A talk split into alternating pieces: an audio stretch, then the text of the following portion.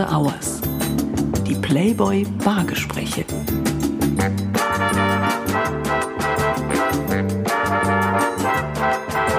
Herzlich willkommen zu After Hours, dem Playboy Podcast. Mein Name ist Florian Beutin und ich bin Chefredakteur und Publisher des deutschen Playboy. In der heutigen Ausgabe von After Hours spreche ich mit einer Frau, die man, darf es wohl sagen, ordentlich was in der Birne hat. Sie ist ein wahres Multitalent und eine junge Frau, die offenbar keine Zeit zu verlieren hat. Mit zwölf Weltbeste in einer Sportart, für die es vor allem Köpfchen braucht. Abi mit 15, erste Buchveröffentlichung mit 17. Die heute 34-jährige studierte Politikwissenschaftlerin ist Vortragsrednerin, Schauspielerin, Bestsellerautorin, TV-Moderatorin, Philosophie-Podcasterin und genau mehrfache Gedächtnisweltmeisterin. Vor kurzem ist ihr siebtes Buch erschienen. Es trägt den wunderbaren Titel Lassen Sie Ihre Zeit nicht unbeaufsichtigt. Ich spreche mit der Vielseitigen über ihren außergewöhnlichen IQ, die Faulheit des menschlichen Gehirns und warum wir uns Negatives besser merken können als positive Ereignisse. Und ich will von ihr wissen, wie auch ich mein Gehirn erfolgreich trainieren kann. Herzlich willkommen bei After Hours, den Playboy Bargesprächen, Christiane Stenger. Hallo, freut mich sehr hier zu sein. Hallo Christiane, ich freue mich auch sehr, dass du hier bist. Ähm, ich will es gleich vorweg sagen, es ist ein bisschen anders, als es sonst ist. Wir äh, treffen uns diesmal nicht am Tresen der Contemporary Bar in München. Wir haben besondere Zeiten und die erfordern manchmal besondere Maßnahmen. Aber nichtsdestotrotz ähm, haben wir uns gedacht, ein bisschen Baratmosphäre sollte sein. Mhm. Wir haben auch ein bisschen was zu trinken dabei. Hast du Durst? Ja, ich habe schon ein bisschen Durst mitgebracht. Das ein bisschen In freudiger Erwartung habe ich das so eingeplant jetzt. Ich übernehme, was sonst eigentlich der Job von Maike Zimmermann und ihre Contemporary Bar ist, übernehme ich den Job heute mal. Ich bin mhm. auch ähm, nicht nur dein Host, sondern ich bin auch dein Barkeeper. Ich habe den Playboy Gin dabei, einen immerhin preisgekrönten Gin. Der hat äh, im Jahr 2020 ist er zum Gin des Jahres gewählt worden. Wäre Gin in Ordnung? Ich liebe Gin. Du liebst Gin. So, dann habe ich auch ein bisschen Tonic Water dabei. Mhm. Das heißt, ähm, hast du da Vorlieben bei Tonic Water? Gibt es da irgendwas? Ein, da, wir haben so eins ähm, praktisch mit Botanical Tonic haben wir und ein normales Tonic. Ich kenne da gar nicht den Unterschied. Gott, jetzt oute ich mich wieder. Ja, ähm, lass mal sehen. Ähm, Tonic Water. Also nee, also bei was Tonic angeht, bin ich tatsächlich nicht ähm, sehr wählerisch. Ich möchte jetzt aber auch keine Marken nennen. Ähm, bei Gin hingegen natürlich schon. Das, das schmeckt man schon den Unterschied. Und ich habe ja vor vielen Jahren auch mal die Ehre gehabt, ein eigenes Parfüm herzustellen mit wow. äh, einem der weltbesten Parfümeure. Gesa Schön heißt der. Mhm. Der hat auch so einen ganz bekannten Duft gemacht, Eccentric Molecules. Und wir haben auch ein gemeinsames Parfüm, ja. ein gemeinsames Parfüm, einen gemeinsamen Duft kreiert. Mhm. Und da habe ich einen Monat lang mal ähm, quasi in seinem äh, Studio gesessen oder in seinem Labor und alle möglichen Düfte durchgerochen. Also bestimmt 500 verschiedene Düfte. Ja. Und dann habe ich damals wirklich so ein feines Näschen entwickelt und okay. war kurze Zeit so wirklich Expertin in Nuancen rausriechen. Das ist aber auch mhm. schon lange her. Und äh, das nützt aber immer noch manchmal, wenn man jetzt irgendwas in Wein zum Beispiel oder Gin so eine kleine Note rausriechen ja. darf. Ich habe jetzt gelernt inzwischen, dass ähm, nicht nur, es gibt ja glaube ich 4000 unterschiedliche Gins, die in, allein in Deutschland hergestellt werden, mhm. sondern dass es auf das Tonic Water genauso ankommt inzwischen. Ah. Ich glaube, es gibt mittlerweile auch so viele. Ähm, willst du mal riechen einfach, welches du gerne hättest? Willst du mal? Vielleicht ist das deins. Botanical Tonic? Botanical Tonic. Mm, das ist sehr, also sehr fruchtig, kann, kannst sehr du aber auch gerne probieren. Ich habe hier ganz, das ganz klassische ah, Tonic Water. Okay. Wollen wir Hälfte, Hälfte, Hälfte machen ja, das vom Botanical? Dann können wir das Wichtigste ist, jetzt reden wir die ganze Zeit über Tonic mhm. und das Wichtigste ist doch der Gin, oder? Ja. Hättest du ihn gerne stärker oder? Nee, ich bin eher so eine, so eine erstmal leicht starten. Erstmal leicht, okay. Dann machen wir das jetzt erstmal leicht. Mhm. Und wir starten Zwar, jetzt aber mit Bot Botanical. Wir starten jetzt mit Botanical. Das heißt, dann gießen wir das äh, mhm. auf. Ähm, liebe Playboy-Leserinnen und vor allem liebe Hörerinnen und liebe Hörer, mache ich das jetzt alles rein? Also ich dachte, du kriegst jetzt aber jetzt wird Ich jetzt eine starke. Mischung. Ne? Da Das wird jetzt, nee, da müssen wir noch was anderes. Aber wir haben noch was. Ähm, ihr müsst euch, das ist das Tolle an diesem Podcast, nicht nur beim Trinken zuhören, ähm, was, ähm, sage ich mal, uns sehr, sehr viel Spaß macht, wenn wir wissen, dass ihr uns zuhört, ähm, sondern ihr habt auch die Möglichkeit, die besten Rezepte von ähm, Maike Zimmermann aus der Contemporary Bar nachzumixen. Und zwar unter www.playboy.de slash podcast. So, wir stoßen mal an. Cheers. Zum Wohl, Christiane. Also, also Ja, also das ist ein, das, also meiner ist, ja, so mild ist er doch gar nicht. Also da ist, nee, da ist der schon, kommt so auf den zweiten, gell? Aber sehr, Kommt da was? aber tatsächlich doch sehr schön mild im Abgang, zwar kräftig, aber Ja. mild und sehr weich, würde ich den beschreiben. Ja. Ansonsten habe ich auch keine Ahnung. Sonst, aber gut. liebe, liebe Leute, überzeugt euch selbst, probiert den mal aus, den Playboy Gin. Findet ihr, wie gesagt, auf www.playboy.de slash podcast. Aber köstlich, kann ich jetzt sagen. Also schön ein bisschen herb natürlich. Bisschen herb? Mhm. Ja. Fein, ja. Hast du eigentlich einen Lieblingsdrink? Ähm, ja, also absurderweise würde ich jetzt äh, ganz spontan sagen, äh, Martini Bianco auf Eis und Zitrone, aber nicht, weil es so toll schmeckt, sondern vor allem, weil ich damit so viele positive Erinnerungen verbinde und meine beste Freundin und ich das in sehr vielen guten Orten schon getrunken haben. Äh, aber ansonsten ganz klassisch natürlich äh, Moskau Mule finde ich Ja. auch immer, geht immer. Cosmopolitan, äh, auch klassischer Martini finde ich auch super. Und ich äh, lasse mich dann auch immer vom hauseigenen ähm, Signature Drink überzeugen. Lässt du dich, genau, da bist du neugierig. Wenn Mhm. du sagst, tolle ähm, Erinnerung, was ist so, sag ich mal, deine wichtigste, positivste oder eindringlichste Alkoholerfahrung? Oh, da, da fragst du was. Also die eindringlichste Alkoholerfahrung ist tatsächlich, als ich das aller, allererste Mal Alkohol getrunken habe. Wann war das? Wie alt warst du da? Darüber möchte ich jetzt nicht reden. ähm, aber es war auf jeden Fall tatsächlich, ich fand das so magisch, weil ich dachte, ich fliege und warum habe ich das nicht schon viel früher ausprobiert, dass das so gut ist. Ähm, genau, und es war auch ganz, äh, ganz harmlos, ohne ähm, dass ich zu viel getrunken hatte, sondern Ja. es war einfach so ein ganz softer, schöner Eierlikör. so, sowas ähnliches. Ich glaube, es war Beer, Apfelbeerenzen. Ja, Irgendwas sowas. Apfelbeeren. Ähm, äh, wie hieß dieses Baileys? Kannst du dich daran erinnern? Das war so in, in meiner Jugend, hat man praktisch zum ersten Mal, wenn man ähm, vom grünen Tee ähm, Abstand genommen hat, und dann hat man, die erste Alkoholerfahrung war mehr oder weniger Baileys. Kennst Genau, diese ja? sahnige, Sahnig, sahnige Schnicken. genau. Also sehr wie eine Süß. Süßigkeit eigentlich. Ja, genau. Das ist wie so ein kleiner Nachtisch, den Ja, ich ja, trinken ja. kann. Das ist praktisch das Eierlikörchen der 90er Jahre war das. so. Ja, ich möchte jetzt Alkohol natürlich gar nicht verherrlichen. Das ist auch eine schlimme, schlimme Droge. Aber ähm, ab und zu macht es auch schon Spaß. Ja. Mhm. Ja, das ist wahrscheinlich ähm, mit vielen Dingen so. Also es ist, glaube ich, alles, das Gift äh, macht die Menge, gell?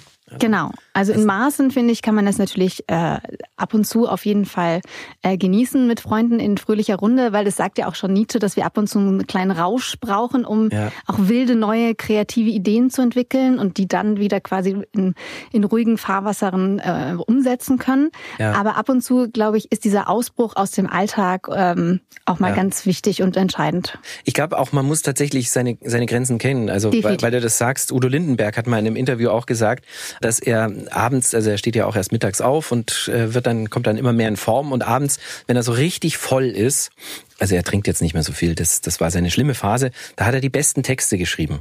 Die hat er allerdings morgens alle wieder, als er nüchtern war, alle weggeworfen. Also ich glaube, dass man sich wahrscheinlich in der Wirkung des Alkohols viel vormacht. Definitiv, total. Also ich meine, das ist natürlich die große Gefahr, dass man irgendwann gerade als Künstler oder Hm. äh, als schreibender Mensch in diese Gefahr gerät, ah, ich schreibe die besten Texte. Also wenn ich mir irgendwas dazu tue quasi Hm. als äh, kreativen äh, Anstups, da besteht natürlich eine wahnsinnig große Gefahr. Daran glaube ich auch überhaupt gar nicht. Ich glaube Hm. auch nicht, dass man als Künstler zum Beispiel ganz viel Drama erleben muss, um gute, gute Kunst zu machen. Das sagt man ja immer so. Sänger, Songwriter müssen erst diese schlimmen, dramatischen Liebeserfahrungen oder Lebenskrisen haben, um die besten Songs zu schreiben. Das glaube ich nicht. Da will ich dir sofort widersprechen. Und zwar aber natürlich auch, weil ich, ich bin ein großer Fan von Marius Müller-Westernhagen gewesen. Der hat die beste Platte mit Pfefferminz bin ich dein Prinz geschrieben. Und da sind so ganz böse Songs. Also auch Dicke haben dicke Beine, Dicke haben Doppelkinn, Dicke schwitzen wie die Schweine, fressen Stoffen in sich rein. Ich erinnere das, mich. Genau, das stand, glaube ich, in Bayern sogar auf dem Index, der, Ja. der, der Song. Aber er hat auch ganz, ähm, ähm, ähm, also nicht nur böse Songs, auch traurige Songs gemacht, aber auch wütende Songs. Und ähm, das war, bevor er Erfolg hatte. Er, er lebte, glaube ich, in einfachsten Verhältnissen, mehr oder weniger auf der Straße, war Straßenmusiker. Und man merkte von Platte zu Platte, dass die Armani-Anzüge teurer wurden und häufiger wurden und, und mehr seinen Kleiderschrank bevölkerten, dass seine Musik, finde ich, immer immer belangloser, immer, immer gelangweilter. Das mündete, finde ich, am Schluss in dem Song, es geht mir gut. Also da wusste ich, wenn einer einen Song rausmacht, es geht mir gut, dann hat er nichts mehr zu sagen. Ja, auch nicht, dass wir uns da falsch verstehen. Ich glaube natürlich schon, dass sehr, sehr gute, fantastische, großartige Kunst aus Krisen entstehen kann und dass Krisen immer eine Chance sein kann, um auch neu sich zu entdecken. Aber ich finde, es ist keine Grundbedingung. Also manche gehen ja davon aus, dass man das Drama ja. unbedingt braucht. Natürlich entsteht ja. daraus Fantastisches und ist auch schon Fantastisches ja. entstanden, aber es ist eben nicht dieser Glaubenssatz oder dieses, okay, ich erst, erst wenn es mir so schlecht geht, dann kann ich ja. das schaffen. Aber natürlich, ja. wenn man eine Krise überwindet, natürlich gibt einem das Kraft und äh, Kreativität, ja. wenn man natürlich in äh, ganz neue Erfahrungen macht und Selbstvertrauen gewinnt oder auch äh, zulässt diesen Schmerz und ihn verarbeitet quasi. Ja, klar. Also wo nichts ist, da kann auch durch Alkohol nichts entstehen, würde ich mal sagen. ähm, du bist in München geboren, lebst in München, ähm, du kommst ja auch viel rum. Ähm, bist du, hast du, hast du eine Lieblingsstadt eigentlich?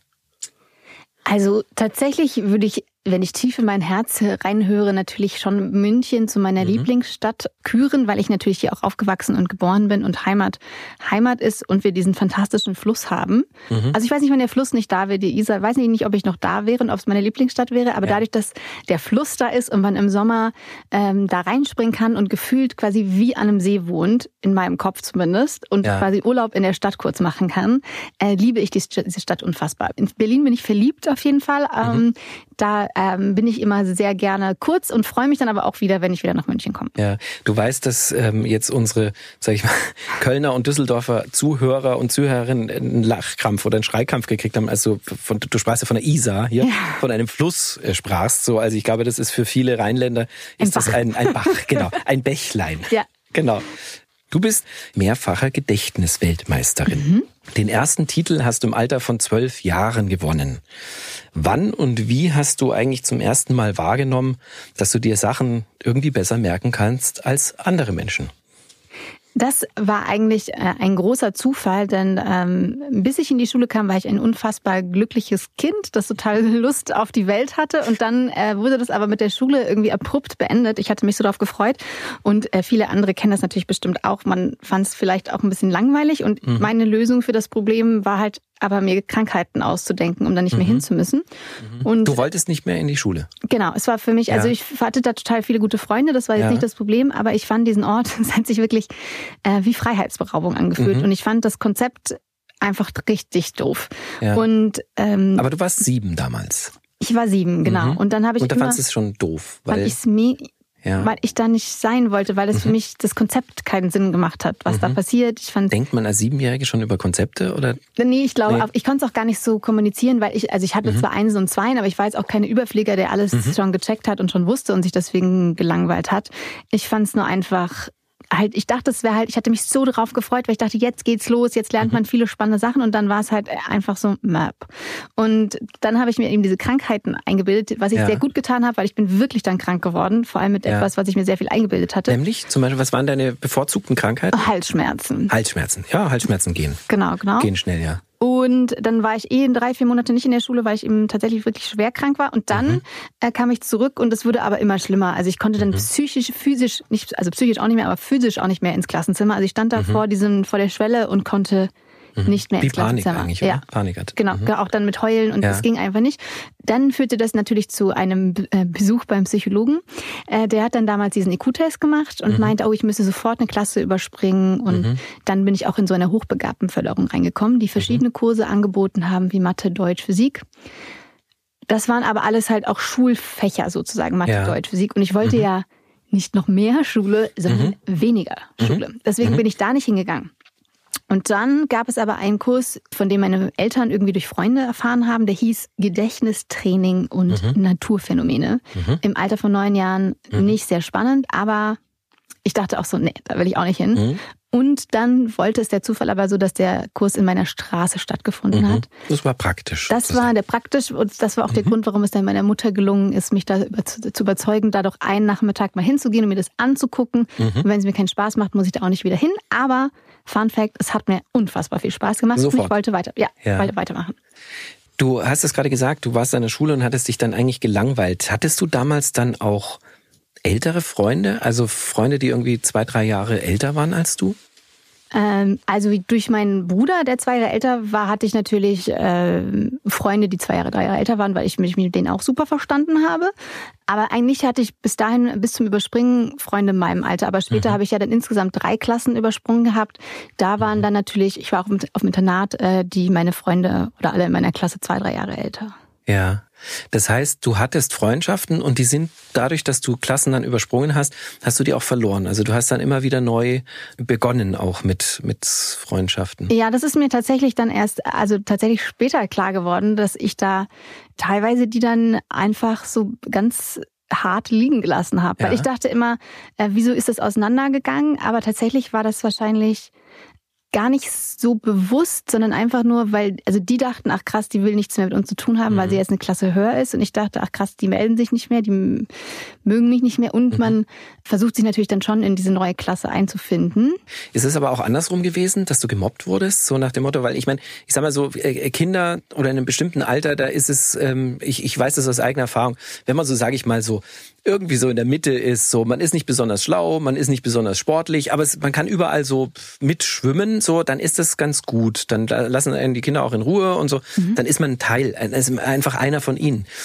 Hast du das anders empfunden? Bist du dann auch mal gemobbt worden, so nach dem Motto, die Oberschlaue hier, die meint, sie ist was Besseres? Tatsächlich bin ich nie gemobbt worden, aber das war natürlich, das ging damit einher, dass ich dann eben sehr schnell erstmal die war, die die Klassen übersprungen hatte und die war, die Junioren-Gedächtnisweltmeisterin war, dass ich natürlich dann schon auch versucht habe, jetzt nicht die Klassenbeste zu sein, was ich damit mhm. meinte, ich wollte nicht dem Klischee entsprechen. Also da ja. war der Anpassungsdruck meinerseits schon sehr, sehr hoch, dass ich erstmal, also ich habe das vorweggenommen, dass ich gar nicht angreifbar bin, mhm. indem ich eben dann nicht Bücher lesen wollte und lernen wollte und schlau mhm. sein wollte. Und das ist ja trotzdem sehr, sehr traurig eigentlich, dass mhm. ähm, wir immer uns so viel fragen, äh, was denkst du?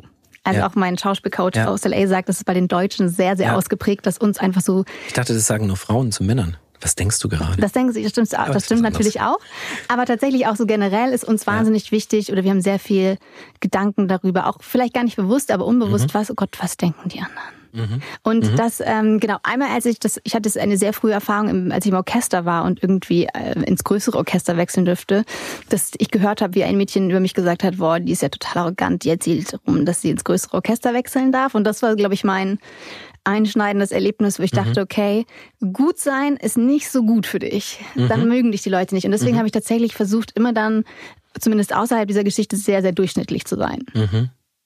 Das ist erstaunlich, dass die Leute, oder kannst du dir das erklären? Also, dass die Menschen vor extremen Angst haben? Also Menschen, die besonders, etwas besonders gut können, die sind ihnen unheimlich.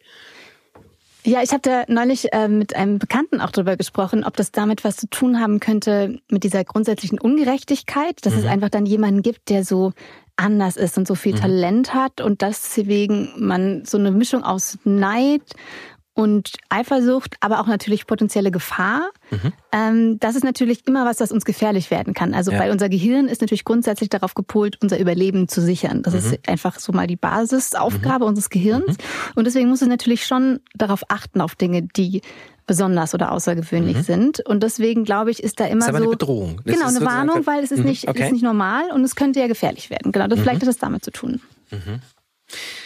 Du wolltest eigentlich was anderes machen. Ähm, Du hast mal, irgendwo habe ich gelesen, du hast die Bühne gesucht und du wolltest Tänzerin werden.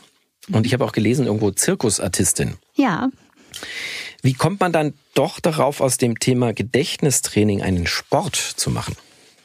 Das war ja nicht meine Idee. Wir hatten ja einfach nur diesen, in diesem Kurs uns eine Technik überlegt, mhm. wie man sich sehr leicht Zahlen merken kann mit Hilfe von fantastischen Bildern. Und dann hat unser Kursleiter eben äh, von diesen Meisterschaften gehört. Und dann mhm. war das ganz spannend, weil wir dann eben uns nicht nur Zahlen merken konnten, sondern auch das System, was wir benutzt haben, auf Spielkarten, Namen und Gesichter, Wörter mhm. äh, umwandeln konnten. Und dann sind wir da einfach erstmal außer Konkurrenz auf diese deutsche Meisterschaft gefahren. Dort war der Veranstalter von der Weltmeisterschaft, Tony mhm. Busan, auch der mhm. Erfinder von Mindmaps, äh, mhm. falls der eine oder andere die kennt. Und genau, dann ging es eben nach London zur Weltmeisterschaft und dann gab es eben auch weitere Meisterschaften. Und dann wurden wir natürlich auch eingeladen in Fernsehsendungen, zum Beispiel bei mhm. Stern TV. Und das war natürlich wieder so eine Bühne, die ich als Kind schon sehr faszinierend fand. Deswegen ja. war das. Du hast schon die Bühne einfach gesucht. Ja, nicht. Mh, mm, das war ein lustiges Geräusch. Ich habe sie. Sie hat mich angezogen, magnetisch. Ja. Ich habe sie nicht unbedingt bewusst gesucht, aber sie, wir hatten, also die Bühne und ich, wir haben auf jeden Fall eine anziehende, ein anziehendes Verhältnis. Ja. Ähm, bei deinen Gedächtnissportwettkämpfen musstest du dich in unterschiedlichen Disziplinen bewähren. So musste man sich da Spielkarten, Wörter, Namen und Gesichter merken oder in fünf Minuten so viele Ziffern wie möglich. Dein Rekord lag damals bei 280 Ziffern. Wie viele würdest du heute noch schaffen? Ich denke mal so jetzt ganz fresh 200 Ziffern in fünf Minuten. Wie funktioniert das? Das heißt, du siehst die eine Zahlenkolonne. Mhm. Fünf also, Minuten? Genau, auf der Meisterschaft hat man dann tatsächlich wie bei der Abi-Klausur so einen Zettel vor sich mhm. liegen, dann stehen 40 Ziffern in einer Reihe. Mhm. Und es kriegt immer quasi jede, jede Reihe zählt 40 Punkte. Wenn man eine Ziffer falsch hat, dann gibt's noch 20 Punkte. Wenn man zwei Ziffern falsch hat, ist die ganze Reihe weg. Also man muss ohne Fehler möglichst arbeiten. Mhm. Und dann habe ich mir vorher einen Weg überlegt. Also wenn ich mir jetzt 200 Ziffern merken möchte, brauche ich einen Weg in meinem Kopf, der 100 Punkte hat. Also mhm. ich gehe zum Beispiel dann im Kopf ähm, ein Hotelzimmer oder eine Hotelanlage entlang, in der ich mal Urlaub gemacht habe, als mhm. ich 14 Jahre alt war, weil das eine meiner Lieblingsrouten ist. Mhm. Es geht los mit einem Bett, dann kommt eine eine Lampe und dann ein Fenster. Und dann geht's eben. Was hat das 97. mit den Ziffern zu tun? Genau, das ist erstmal die Lampe, der vorgefertigte Bett, das ist Weg. Nicht gemacht, das Bett. Da lenkt man sich doch wahnsinnig schnell wieder ab. Und dann nee, überlegt nee, man, was war unter dem Bett und was also, liegt auf dem Bett. Ja, genau. Das ist ja noch, das ist ja erstmal die Basis. Also mhm, ich brauche erstmal okay. diesen Weg, das Bekannte in meinem Kopf, das ich hundertprozentig mhm. kenne. Also diesen 100 mhm. Punkte kenne ich auswendig und kann sie mhm. vorwärts, rückwärts aufsagen. So. Und jetzt schaue ich mir die erste Zahl an. Das ist zum Beispiel 94. Mhm. Und das ist für mich immer ein Bier. Das ist immer ein Bier. 94 ist immer ein Bier. Genau. Das geht auch nach einem bestimmten System. Was ist 56? Ähm, Lachen. 56 ist Lachen. Mhm. Das war mir klar. Was ist 43? Rum. Es geht jetzt um Alkohol. Das, jetzt, das waren die zwei alkoholischen Zahlen. Die habe ich zielsicher. Das, ja, das war hier Instinkt. Aber es gibt auch 10 ist Tasse, 15 mhm. ist Tal, 17 Theke. Okay, es gibt noch mehr Sachen. Und du siehst es immer als Paare. Du siehst immer die genau, Zahlen ich nehme immer zwei Ziffern mhm. zusammen. Okay. Und dann 94 ist zum Beispiel das Bier und das erste Wort war ja das Bett. Und jetzt stelle ich mir, mhm. muss ich mir eine Verbindung mit Bier und Bett vorstellen. Mhm. Also eine Bierflasche hüpft ganz wild in dem Bett rum, weil es mhm. gerade eine super Nacht in dem Bett verbracht hat. Wir wissen mhm. es nicht. Auf jeden Fall, umso verrückter, merkwürdiger diese Bilder sind, desto besser prägen sie sich ein. Okay. Kann man auch erotische Sachen, kann man mhm. sich auch vorstellen, äh, prägt man sich auch sehr gut ein. Mhm. Dann kommen wir zur Lampe und sagt man noch eine weitere Zahl? 17. Die Theke. Tatsächlich. Was auch sonst. Was? Es gibt wirklich, glaube ich, drei, also so ja, Theken. Ja, ja, ich habe das Gefühl, dass du dich praktisch nein. einfach nicht durch eine Wohnung, sondern du gehst praktisch durch so eine Bar durch und überlegst nein, nein, an jeder Ecke. Okay. Also genau, an der Lampe ist dann quasi neben dem Bett äh, eine Theke. Die besteht aus mhm. ganz vielen Lampen. Das ist ganz mhm. stylisch sozusagen. Und dann gehe ich so zum Fenster und sage noch bitte eine mhm. Zahl. Habe ich 53 schon gesagt? Nee, 53 ist Lehm. Lehm. Lehm. Weil 5 immer für L steht und 3 mhm. immer für M. Mhm. Auf jeden Fall ist dann dieses Fenster mit Lehm zugemauert mhm. zum Beispiel. Mhm. Oder ich fasse da hin und meine ganzen Hände sind mhm. voller Lehm. Mhm. Und dann geht man noch einen, einen Routenpunkt weiter, also diesen Weg entlang. Nach dem Fenster kommt jetzt zum Beispiel eine Kommode. Ja. Und sagt noch eine weitere Zahl. 73. 73 ist ein Kamm. Mhm. Und dann stelle ich mir vor, wie die Kommode sich heute mit dem Kamm ihren Bart kämmt. Weil, also wie gesagt, man muss sie irgendwie bescheuert diese Bilder sich vorstellen. Das, ich kann dir total folgen, mhm. aber wir jetzt schon vergessen, doch beim Bett ging's los, glaube ich. Genau, war? und was war im Bett? Okay. Wer war da im Bett? Im Bett war ein Bier. Genau. Erste Zahl oh. ist 94, perfekt. Mhm. Okay. An der Lampe? Die Lampe. Was war mit der Lampe? Was, aus, was war denn da? Die, äh, irgendwas, nach der Lampe kommt Leben, oder? Nee, aber Nein, die, wir hatten uns etwas vorgestellt, quasi etwas, was aus Lampen besteht oder was ganz ja. stylisch und modern ist. Ach, haben wir das? Wo, mhm. ja, wo sind ja, wir denn? stylisch. Genau. Ja, wo sind wir jetzt hier quasi? Wo wären wir heute gewesen? An einer Bar. Ja, und genau. da, da gibt nicht ein Theke. Theke, genau. Die Theke, Theke ist 17. Ja, Theke, Theke war 17. 17 genau. Mhm. Und jetzt kommt das Fenster und mhm. dann kommt das, das, der Lehm. Lehm. 53. Ja. Und an der Kommode war Der Kamm. Genau, Und das war die 73. 73. Genau. Also es ist Ja. nach einem logischen System, was sich am Anfang super kompliziert anhört, ist aber eigentlich ganz einfach. Das äh, Faszinierende ist, wenn man mal, sage ich mal, zu allen ja, 99 äh, Zahlenpaarungen, die es äh, gibt, äh, dann ähm, mal ein Bild zugeordnet hat. Mhm. Auch das dauert ja. Also ich würde wahrscheinlich genau zwölf Jahre brauchen, Nee. bis sich diese Bilder erstmal äh, äh, sozusagen verankert haben mit Das- den Ziffern. Das glaubst du, aber es ist ja ein System. Also wenn du das jetzt äh, können wollen würdest, kann, kann ich dir das in zwei Wochen beibringen. Und du könntest dir in fünf Minuten locker 120 Zahlen merken. Wie oft trainierst du heute noch? Tatsächlich gar nicht mehr so viel, weil ich natürlich durch diese Meisterschaften extrem viel Übung hatte. Und wenn ich Vorträge halte, dann führe ich meistens noch so ein kleines Gedächtniskunststück auf. Ja. Das ist dann mein Training. Ja. Also äh, ich habe lange nicht mehr trainiert, deswegen Sie können mich gerne buchen für so einen Speaker-Auftritt. Haben Sie gehört? Einfach für meinen, Liebe damit ich noch Hörer. wirklich äh, in Übung und im Training bleibe. Aber ähm, genau, an sich natürlich auch im Alltag, weil man kann zum Beispiel diese Techniken natürlich jetzt nicht nur für Zahlen oder Namen und Gesichter anwenden, sondern für ganz viele Lebensbereiche. Auch wenn man jetzt so in den Bereich Persönlichkeitsentwicklung geht, könnte man sich auch an der Hand der Körperroute zum Beispiel irgendwie seine zehn Lebensbereiche vorstellen. Und dann kann man das zum Beispiel diesen, diese Körperweg jeden Tag durchgehen und sich sein quasi sein Ziel visualisieren, um dann ähm, einfach dieses diese Schritte, die man sonst irgendwie aufschreibt oder so, wirklich bei sich zu tragen. Ja. Wir kommen ja gleich drauf, weil dein Buch ja auch sehr, sehr viele praktische Elemente enthält. Also eines deiner Bücher. Du hast ja das eine oder andere schon geschrieben. Du schreibst unter anderem, ein Gehirn ist ein unendlich weiter Raum. Da gibt es keine Begrenzung. Warum können sich die meisten Menschen dann aber eben nur bestimmte Dinge merken, die einen Zahlen, die anderen Gesichter? Ich zum Beispiel kann mir wunderbar Fußballereignisse aus den 80er Jahren merken, aber sehr, sehr schwer Namen zum Beispiel. Hast du eine Idee, wie ich mir künftig Namen zum Beispiel besser merken kann? Auf jeden Fall. Also erstmal, unser Gehirn liebt eben alles, was uns interessiert. Und manchmal hat natürlich auch das Gehirn hat so Vorlieben eben zum Beispiel für Zahlen oder Namen. Also manche brauchen ja keine Technik, um sich Namen zu merken. Da geht das einfach so. Aber ansonsten, wenn man äh, sich da helfen möchte, hilft es auf jeden Fall, sich den Namen auch erstmal als Bild vorzustellen. Also zum Beispiel bei Vornamen ist es einfach. Christiane, fangen wir mal mit dir an. Genau. Was für ein Bild? mein, mein Name, da steckt ja dieses Christ-Ding drin. Also ich Ah. würde jetzt für alle Christnamen, für Christian, Christiane, Christina, immer ein Kreuz erstmal nehmen. Ja? Und Christiane hört sich so ein bisschen an wie eine Liane. Also schwinge ich jetzt an einem Kreuz durch den Dschungel zum Beispiel für Christiane. Und das Ganze sieht irgendwie, äh, ich sehe dabei aus wie ein bescheuerter Stängel. Ähm, genau. Dann würde ich schon mal Christiane Stenger irgendwie hinbekommen. Ja.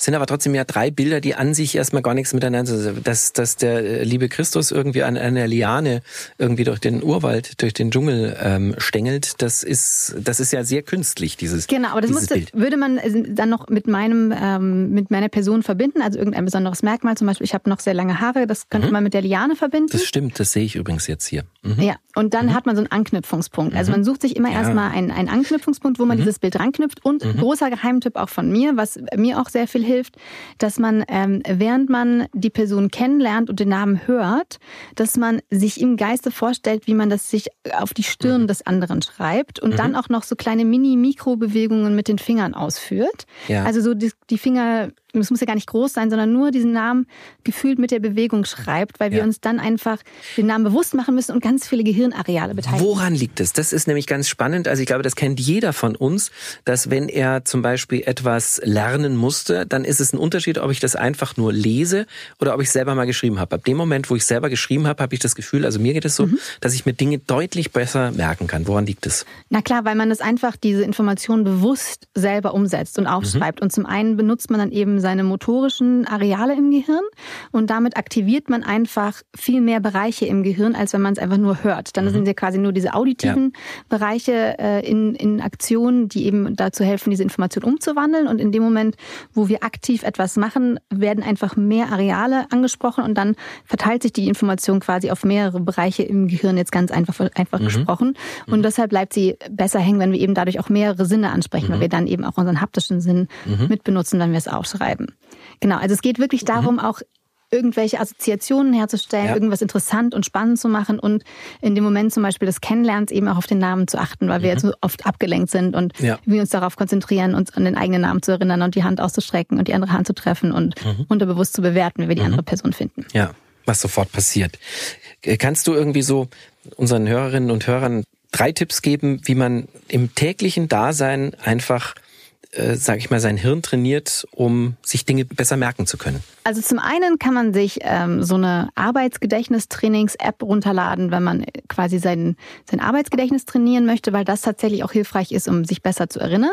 Wenn man so Techniken benutzen möchte, kann man einfach, wenn man Nachrichten schaut, mhm. dass man versucht, sich danach an die Nachrichtenreihenfolge zu erinnern, indem man mhm. sich so eine kleine Geschichte baut. Mhm. Oder auch die einzelnen über Themenpunkte an die Körperroute jetzt zum Beispiel hängt, ja. also an den Füßen okay. und die Knie. Also so kleine Aufgaben mhm. oder sich Namen eben doch merken von Personen, die man neu kennenlernt. Wichtig allerdings ist auch eben die Wiederholung beim Merken. Also das hilft dann tatsächlich, sich neue Gesichter und Namen aufzuschreiben in Kalender und dann einen festen Zeitpunkt in der Woche zu bestimmen, mhm. wo man die nochmal anschauen muss, weil so ein Name tatsächlich, wenn wir den nicht wiederholen, dann entsteht nicht so eine feste Verbindung im Gehirn ja. zwischen Gehirnzellen, dass die ja. hält. Deswegen, wir müssen quasi die Verbindung stärken und das passiert vor allem eben durch witzige Bilder oder durch ähm, Wiederholen. Mhm. 2014, mein Gott, was du alles schon gemacht hast in deinem Leben. 2014 hast du mit deinem Buch Lassen Sie Ihr Hirn nicht unbeaufsichtigt es sogar auf die Spiegel-Bestsellerliste geschafft. Warum sollte ich dieses Buch lesen? Da muss ich erstmal einen Schluck Gin trinken. Prost, äh, das machst du nicht alleine, zum Wohl. Ja, das ist aber insgesamt habe ich schon vier Bestseller geschrieben. Ich weiß, es ist echt un, äh, unsympathisch, so anzugeben, aber ich muss es noch kurz erwähnen. Damit ich selber nicht vergesse. Lassen Sie Ihr Hirn nicht unbeaufsichtigt war, ist oder ist ein fantastisches Buch, weil da ganz einfach, lustig und simpel erklärt wird, was man für sein Gehirn tun kann, um genialer zu werden. Mhm. Wer will das nicht? Das hast du sehr schön verkauft, das Buch. Und ich glaube, vielleicht wird es durch diesen Podcast nochmal in die Charts einsteigen. Yippie. Aber du hast ja tatsächlich ein aktuelles Buch, das du mhm. auch mitgebracht hast. Nämlich, das heißt, lassen Sie Ihre Zeit nicht unbeaufsichtigt. Was ist so faszinierend am Thema Zeit? Da gibt es äh, tausend Sachen. Angefangen davon, was ich super faszinierend fand, ist, dass die Zeit zum Beispiel am Kopf und an den Füßen bei uns nicht gleich schnell vergeht. Am, am, Kopf und am Füßen? Ja, am, weil der Kopf schneller ist als die Füße oder andersrum? Nee, am Kopf vergeht die Zeit etwas schneller ja. als an den Füßen, weil tatsächlich die Zeit wird durch zwei äh, Dinge beeinflusst, durch Bewegung ja. und durch Gravitation. Und das heißt, also weil mhm. unsere Füße quasi näher an der Erdmasse, an, an der Masse ja. der Erde dran sind, ist an den Füßen vergeht die Zeit langsamer, weil eben Masse die Zeit dehnt. Ist total verrückt die Vorstellung, aber das könnten ganz spezielle Uhren sogar messen und bei 20 Metern ist das ungefähr so, glaube ich, ein Viertel von einer Billionsten Sekunde. Wir sind natürlich nicht 20 Meter groß, also es ist ein bisschen weniger. Sagen, also ich kenne gar nicht so viele, die so groß sind. Genau, also ein bisschen äh, weniger der Unterschied, aber trotzdem könnte man ihn messen. Ja, das ist lustig. Ich kann dir ein Gegenbeispiel nennen. Mhm. Äh, Gerd Müller hat mal, Gerd Müller sagt dir was, gell? So mhm. als Münchnerin, der hat mal gesagt, das ist immerhin, der hat die meisten Tore und unnachahmlich, der hat mal gesagt, im Strafraum darfst du nicht anfangen zu philosophieren. Offensichtlich waren bei Gerd Müller die Füße schneller als der Kopf. Ja, das ist natürlich wie immer, ist es, gibt's immer ein Gegenbeispiel und auch bei der Zeit ist es total überall eigentlich ein Paradox, weil manchmal vergeht sie langsam, dann ist sie wieder total schnell, dann ist sie im Rückblick langsam und aber in, manchmal auch super schnell. Es ist verrückt. Die Zeit ist einfach was ganz Faszinierendes und was ich auch super interessant finde, ist, dass wir gar keinen Sinn so, äh, ja. für die Zeit haben, so wie wir einen Sinn fürs Riechen, Schmecken oder Fühlen haben, ja.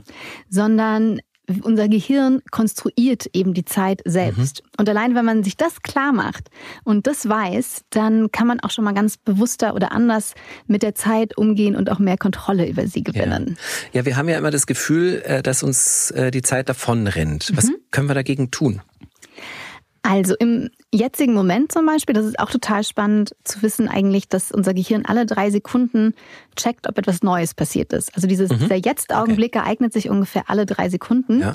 Und bei der Zeit geht man davon aus, dass man die Zeit umso bewusster wahrnimmt, ja, dass sie so langsamer vergeht, umso mehr man sich auf den eigenen Körper konzentriert. Das Aha. heißt, man kann die Zeit alleine schon dadurch verlangsamen, indem man zum Beispiel auf seine Atmung ganz bewusst achtet. Mhm oder versucht seinen Herzschlag ganz bewusst wahrzunehmen. Mhm. Denn es gibt eben im mhm. Gehirn einen Bereich, der für die Wahrnehmung unserer inneren Körperprozesse zuständig ist. Und dieser Teil, die Insula, hat eben auch sehr viel mit der Zeitwahrnehmung zu tun. Und deswegen, wenn wir bewusst auf unseren Körper achten, das kann man ja auch beim Meditieren feststellen, ja. vergeht die Zeit auf einmal total langsam. So fünf ja. Minuten dauern auf einmal ewig. Ja. Und fünf Minuten, wenn man noch ganz schnell irgendwas ein Projekt fertig bekommen muss oder eine E-Mail abschicken muss, rast sie so mhm. dahin. Aber dann hat man vielleicht noch mehr nach dem Meditieren das Gefühl oder die Angst, dass man jetzt irgendwie seine Zeit verschwendet hat. Genau, das ist aber tatsächlich immer nur der, der Trugschluss meistens, mhm. weil wir, indem wir uns dann auf unseren Körper und die Zeit besinnen, fährt ja auch unser System runter und wir entspannen. Mhm. Und wenn wir entspannter sind, können wir tatsächlich auch klarer denken. Wir haben natürlich immer nicht so diesen ähm, direkten Vergleich, weil wir immer nur den Jetzt-Zustand unseres genau. Gehirns wahrnehmen. Mhm. Aber wenn man zum Beispiel durcharbeitet, fünf Stunden, manchmal macht ja. man das, weil wenn irgendwas fertig werden muss, man, wenn man jetzt die, diese gleichen Moment nochmal starten könnte und alle halbe Stunde, fünf Minuten kurz Pause machen würde und einen Song hören würde oder mhm. mal kurz ans Fenster gehen würde und frische mhm. Luft schnappen würde, wäre man wahrscheinlich am Ende schneller fertig, effizienter und danach nicht so fertig. Aber wir haben ja, ja nie diesen, wir können ja nie die Zeit nochmal erleben. Ja, genau. Und deswegen ist es so ein Trugschluss, dass wir immer denken, ja, nee, wir müssen jetzt durchpowern, ja. weil wir haben keine Zeit. Und weil wir immer Angst haben, irgendwas zu verpassen. Woran mhm. liegt das denn? Naja, also erstmal natürlich ist unser Gehirn super neugierig und möchte immer alles wissen und bei allem dabei sein. Das ist so eine mhm. Eigenschaft einfach auch. Das trifft äh, nicht auf alle Menschen zu. ja, aber zumindest, zumindest manchmal. Also mhm. das, ist, das, ist, natürlich das auch, was uns immer irgendwie ins Internet führt, in soziale ja. Medien, weil da schon ja immer was Neues zu sehen ist. Deswegen mhm. sind wir auch so süchtig danach. Ja. Also das ist natürlich der eine Punkt. Aber ähm, genau, wir haben einfach diese riesige Informationsflut, dass wir das gar nicht mehr gewöhnt sind, diese Durchlaufpausen mhm. zu haben. Und mhm. deswegen sind wir einfach in diesem ganzen, oh mein Gott, oh mein Gott, oh mein Gott, alles ist so schnell, ich darf nichts verpassen, ich muss alles immer super schnell machen. Aber so funktioniert unser Gehirn einfach leider nicht, weil es ja. einfach tatsächlich besser funktioniert, wenn wir zwischendrin mal Pausen machen. Und selbst die Pausen, die wir machen, nutzen wir dann wieder, um dann noch mehr Informationen reinzubekommen. Und unser Gehirn hat keine Zeit mehr, die Informationen zu verarbeiten. Und das, mhm. man sieht es auch in Artikeln im Internet, die werden immer kürzer, dann steht da oben ja. drei Minuten Lesedauer, ja, ja. weil wir dürfen keine Zeit verlieren. Alles ganz, ganz schnell, schnell, schnell. Und äh, natürlich, also wir müssen auch ganz klar feststellen, dass natürlich ähm, die Anforderungen heutzutage auch viel, viel höher sind, als sie noch, mhm. also an Informationsmengen. Mhm. Was sie waren, war E-Mails. Wir haben so viele Informationen, mit denen wir klarkommen müssen. Und deswegen ist eine, eine Idee, wie man damit klarkommen muss, dass man tatsächlich erstmal äh, diese Perfektionssinn ablegen muss, dass man alles perfekt noch schaffen kann. Das ist tatsächlich in Teilen, manchen Bereichen nicht mehr so. Natürlich muss man so Prioritäten setzen für das, was aber hundertprozentig richtig funktionieren muss. Du schreibst es auch in deinem Buch wörtlich, unsere geistigen Fähigkeiten können mit den steigenden Anforderungen kaum mithalten. Anders gesagt, äh, sind wir zu blöd für unsere Welt? Wir sind äh, nicht zu blöd, aber wir müssen uns vor Augen halten, wie schnell diese Digitalisierung, also vor zehn. Du sprichst von diesem Internet. Dieses Internet, genau, ja. von, von dem das alle reden gerade. Also weiß ich auch nicht. Also vor zehn Jahren hatten noch nicht alle Menschen äh, ein Smartphone. Ne? Mhm. Also es ist ja, dieses Gerät ist ja einfach innerhalb von kürzester Zeit in unseren Alltag eingedrungen und wir haben überhaupt noch nicht richtig gut gelernt, damit umzugehen. Also mhm. ist, wir merken ja, also ich spreche jetzt einfach mal im Wir, dass es irgendwie zu viel ist und dass uns dieses ja. Gerät sehr viel Zeit klaut und sehr viel Fokus und sehr viel mhm. Aufmerksamkeit mhm. klaut. Also deswegen ist es aber an sich ja nichts Schlechtes, das Inter dieses Internet. Das ist nichts Schlechtes. Das ist nichts Schlechtes. Wir müssen einfach nur lernen, besser damit umzugehen. Und wie lange ja. dauert es aber? Also ich bin jetzt sicher nicht die Digital Native Generation, sondern ich habe das halt irgendwann kam das mal dazu. Meine Kinder zum Beispiel, also ich habe große Kinder, ich habe auch kleine Kinder, aber große Kinder, die sind jetzt Anfang 20, die kennen das ja gar nicht anders. Sind die auch zu doof? Also ist deren Hirn auch zu doof für diese Welt oder? Nee, auf gar keinen Fall. Ich glaube, die werden dadurch, dass man da dann in diese Welt reingeboren wird sozusagen, kennen ja nichts anderes. Das Gehirn passt sich an und natürlich werden die bestimmt andere Verarbeitungstechniken entwickelt mhm. haben, um damit umzugehen. Aber man muss auch ähm, natürlich Jugendlichen beibringen in der Schule einfach so Kompetenzen, die mhm. dieses digitale Zeitalter erfordert. Dass man eben, sonst hängt man einfach, natürlich kann man auch ohne Probleme 20 Stunden da drin abhängen und es ist super spannend und super cool. Ja. Ja. Ähm, genau, und man merkt ja aber auch schon äh, die Folgen, dass tatsächlich ähm, viele Jugendliche einfach gar nicht mehr echt zu echt kommunizieren, sondern mhm. einfach viel lieber schreiben oder äh, mhm. Sprachnachrichten schicken, aber dass mhm. dieser äh, eins zu eins Kontakt gar nicht mehr so gewollt ist. Das wird natürlich jetzt äh, gerade auch noch unterstützt durch diese Krise, leider, leider, leider. Aber diese Generation wird ihren Weg finden, auch damit klarzukommen. Und wir müssen uns eben auch immer noch ähm, ein bisschen weiterbilden und schauen und klare Grenzen setzen und Zeitfenster tatsächlich bewusst setzen, mhm. wann wir eben was tun und mhm. dann aber auch wieder ein Ende finden. Sonst kann man eben im Internet äh, verloren gehen, weil da rast die Zeit ja wirklich dahin. Ja. Du hast was Wunderschönes auch in deinem Buch äh, gesagt oder geschrieben. Du bezeichnest in deinem Buch unser Gehirn als Drama Queen. Warum schenkt unser Gehirn negativen mehr Aufmerksamkeit als positiven Ereignissen? Da beziehe ich mich nochmal auf das, was ich schon mal erwähnt habe, dass unser Gehirn vor allem dafür da ist, unser Überleben zu sichern. Und mhm. Früher war das eben wichtig dazu, dass die Gruppe uns mehr mag und möchte. Ja. Dass wir eben in unserem, keine Ahnung, 150 großen Personengruppe unterwegs sind und gegen Säbelzahntiger gemeinsam kämpfen. So, und wenn jetzt was Negatives passiert, muss unser Gehirn natürlich auf das Negative achten, weil mhm. das Negative ja dass das potenziell natürlich wieder eine Gefahr darstellen mhm. könnte oder uns entweder aus der Gruppe entfernen könnte. Deswegen sind wir auch darauf bedacht, dass uns alle mögen, weil wir eben das, wenn wir aus der Gruppe ausgeschlossen werden und allein überleben müssen, ist das einfach vielleicht sogar unser Todesurteil. Und deswegen ja. müssen wir negativen Sachen, die potenziell gefährlich sind, mehr Aufmerksamkeit schenken. Und es gibt ja so eine Untersuchung, dass sich negative Nachrichten siebenmal so häufig verbreiten oder siebenmal so schnell, ich glaube siebenmal so häufig verbreiten wie positive Nachrichten. Mhm. Sind wir sozusagen aufs Negative fokussiert? Also unsere Grundeinstellung sozusagen vom Gehirn genau ist auf jeden Fall aufs Negative gepolt. Das Gute aber ist, wenn man über sich selbst positive Gedanken denkt, hat das, glaube ich, schon fast siebenmal stärkeren Einfluss. Aber mhm. wir sind ja ganz oft damit beschäftigt, uns nur abzuwerten den ganzen Tag im Sinne von. Ja, tun wir die, das? Also ich glaube mhm. unbewusst ja. Mhm. So, ich habe schon wieder, ich habe schon wieder mhm. Mails nicht ein Jahr liegen lassen. Ja. Ich habe den Anruf nicht geschafft. Ich, hier hätte ich vielleicht freundlicher sein können. Äh, was hast du hier schon wieder irgendwie den Gin umgeschmissen? Also es ist nichts passiert, mhm. aber ähm, ganz viel ist, glaube ich, unbewusst mit unserer inneren Stimme gegen uns gerichtet und es fällt uns aber mhm. gar nicht bewusst auf. Wenn man es aber mal laut anmachen würde und wir das hören würden, würden wir jedem Menschen, den wir kennen, verbieten, so mit sich selbst zu reden, ja. weil es absurd ist. Und ich glaube, manchmal fällt uns das nicht auf, dass wir ganz oft uns selber schlecht machen mhm. insgeheim. Und deswegen muss man eben auch darauf achten, was war denn eigentlich gut. Weil das mhm. beachten wir nämlich gar nicht. Äh, eine Mail geschrieben ist nichts wert, aber eine Mail vergessen, vergessen ist, ist, also ist genau. einfach ein ist dramatisches Drama. Erlebnis. Genau. Ja. Deswegen meine ich auch, dass unser Gehirn eine Drama Queen ist. Aber wenn man dann das alles, diese Prozesse sich bewusst macht, was alles unterbewusst abläuft, kann man das eben auch uns ähm, die Grundeinstellung quasi ein bisschen mhm. positiver gestalten. Und das ist mhm. natürlich auch wieder für unser Leben, unsere Zeit großartig, weil wenn wir tatsächlich positiver aufs Leben gucken, hält uns das länger am Leben. Tatsächlich mhm. sind optimistisch gestimmtere Menschen länger am Leben. Und auch gesünder? Mhm. Aha, okay. Deswegen sind sie länger am Leben. Ja, weil sie deswegen, na, klar, macht auch irgendwie die, Korrelation leuchtet mir ein. Hast du eigentlich noch, apropos positiv, ähm, hast du noch was zu trinken? Äh, ich habe noch ja, äh, was zu trinken. Sollte, sollte man da Gin noch aufgießen? Klingt wie ein Saunaaufguss, darum geht. Ja, komm, einen Schluck. Äh, komm, einen Schluck machen wir noch ein rein. Geht noch, ja, was hattest noch. du jetzt eigentlich für einen Tonic? Ich hatte jetzt den. Die Weisheit des Tonic. Bot Botanical. Oh, ja. jetzt das war jetzt aber das jetzt, war jetzt kein Schluck, oh. das war jetzt ein das war jetzt ein Sie hat's bemerkt. Mist. Aber dann, ein, äh, also eigentlich trinken wir jetzt Shots, kann jetzt. ich sagen. Jetzt hast du so eine Mischung, vielleicht ist das jetzt der, der beste Tonic, den du gerade erschaffen ja, hast. Komm, schütz runter. Prost. Hm. Ja, der hat jetzt Bums. Ja. Aber ich kann sagen, er ist immer noch schön mild. Ja, gell? Das ist ein angenehmes, angenehmes Getränk. Das Wasser des Lebens.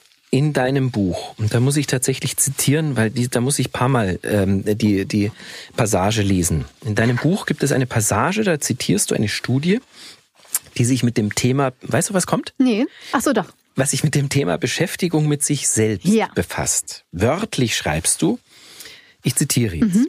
Halten sich Menschen 15 Minuten in einem Raum auf und haben keine Ablenkungsmöglichkeiten wie Handy oder Zeitschriften, sondern nur einen Elektroschocker vor sich, fügen sich 25 Prozent, also ein Viertel der Frauen und fast 70 Prozent der Männer lieber Schmerzen zu, als sich mit sich oder ihren Gedanken zu beschäftigen. Was stimmt mit uns Männern nicht? Ja, das, äh, das musst du dich fragen. Also tatsächlich äh, gibt es diese Studie, die ist auch schon äh, viel zitiert, aber immer noch wunderschön. Mhm. Ähm, vor allem, weil auch alle angegeben hatten, dass sie, nachdem sie schon mal den Elektroschocker davor, vor diesem Experiment ausprobiert hatten, äh, gesagt haben, sie würden sogar Geld zahlen, um das nicht nochmal zu machen. Aber mhm. kaum sind sie 15 Minuten auf sich selbst und den Elektroschocker zurückgeworfen, äh, wird da Elektroschockert äh, noch und nöcher.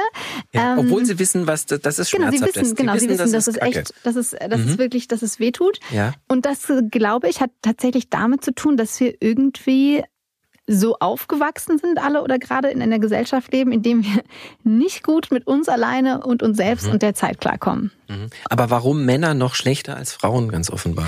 Das ist eine Frage, die diese Studie tatsächlich auch äh, nicht beantwortet hat. Mhm. Es gibt da bestimmt Erklärungen für. Aber ich glaube tatsächlich ist es so, dass Frauen eh schon sehr viel mehr über sich nachdenken und das gewohnt sind, in einem größeren Maße sich mit sich selbst zu beschäftigen und diese Gedanken zu haben, was denke ich und was denken die anderen. Und ich könnte mir vorstellen, dass es damit zu tun hat, mhm. dass äh, Männer eher so im Tunnelblick sind, was ist zu tun und weniger diese emotionalen Gedanken haben im, im Sozialen, wie man wirkt. Die Selbstreflexion. Ich, ich hätte da nämlich auch einen Verdacht, weil das kann man ja auch äh, beobachten. Das ist ja so ein altes Klischee, aber da ist viel Wahres dran. Also, dass Jungs haben mhm. Hobbys. Mhm. Jungs beschäftigen sich sehr, sehr früh mit irgendeiner Sache, sehr, sehr intensiv. Sie sind praktisch beschäftigt und da sind sie auch sehr egoistisch und fokussieren sich drauf, während Mädchen ja häufig dazu, ich weiß nicht, ob sie dazu erzogen werden, so, aber sehr sozial agieren. Und äh, tatsächlich stelle ich das immer fest, wenn man sich zum Beispiel Medien anguckt. Es mhm. gibt unendlich viele Frauenzeitschriften nach wie vor. Ich weiß nicht, wenn ihr das hört, Zeitschriften sind die aus Papier. Also wahnsinnig viele Frauenzeitschriften, die sich mit allen Themen des Lebens befassen. Also mit Psychologie, mit Mode, mit Beauty, mit äh, Familie, mit Sport, allem Möglichen. Und es gibt ganz wenige Männermagazine, zum Beispiel, die sich eben auch mit ganz vielen Facetten, der Playboy ist übrigens eine Ausnahme, äh, beschäftigen, sondern das sind alles so Special Interest. Also das ist Golfmagazin, das ist der Blinker, das ist der Angler, das ist der Hund, wie auch immer, dass Männer sehr fokussiert sind eben auf ihre Hobbys. Und vielleicht hat das auch genau damit zu tun, dass Männer es viel weniger aushalten können, sich auch einfach mal mit Dingen äh, zu beschäftigen, die jenseits ihrer eigenen Leidenschaft sind. Mhm. Ja, das könnte damit zu tun haben. Aber was du sagst, genau, ich glaube, es ist eben doch sehr, sehr viel sehr früh sozialisiert. Also das mhm. äh, fand ich total spannend. Da habe ich neulich ein, ein Video zugesehen, wo eine Mutter über ihr Kind erzählt hat, was, dass das ein Mädchen ist und hatte aber an dem Tag irgendwie so einen Schlafanzug an, wo ein Löwe drauf ist jetzt zum Beispiel.